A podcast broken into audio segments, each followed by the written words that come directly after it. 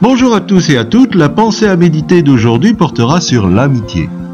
Job chapitre 6 verset 14 nous dit Celui qui souffre a droit à la compassion de son ami, même quand il abandonnerait la crainte du Tout-Puissant. En lisant notre verset du jour, nous pourrions être amenés à évaluer la qualité des amis qui nous entourent.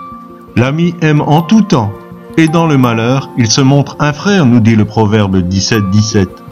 Bien vite, nous allons nous rendre compte que ce genre d'ami est très rare. Ce n'est pas quand tout va bien que l'on sait la qualité d'une amitié, mais c'est bien dans la difficulté, dans l'incompréhension, la chute parfois, que l'on reconnaît la valeur de nos amis et la profondeur de leur amour pour nous. Vienne le malheur et le tri va se faire très vite. Mais ma réflexion d'aujourd'hui ne se limite pas à cela. La parole de Dieu s'adressant en priorité à moi-même, je dois en toute honnêteté sonder mon cœur pour voir ce qu'il en est pour moi.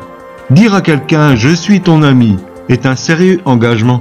Cela veut dire que je m'engage à avoir de la compassion pour lui, à me comporter comme un frère dans les mauvais jours et à ne pas le laisser tomber même si je n'approuve pas ses choix de vie. Il est évident que s'il abandonne la crainte de Dieu, je ne pourrai pas l'approuver dans ce choix, mais ce n'est pas une excuse pour lui tourner le dos. Vous savez, vous et moi n'avons pas besoin de grandes déclarations quand tout va bien. Ce que nous avons besoin, c'est d'une amitié fidèle au creux de la tempête. Serais-je comme les amis de Jésus qui se sont enfuis quand il avait besoin d'eux?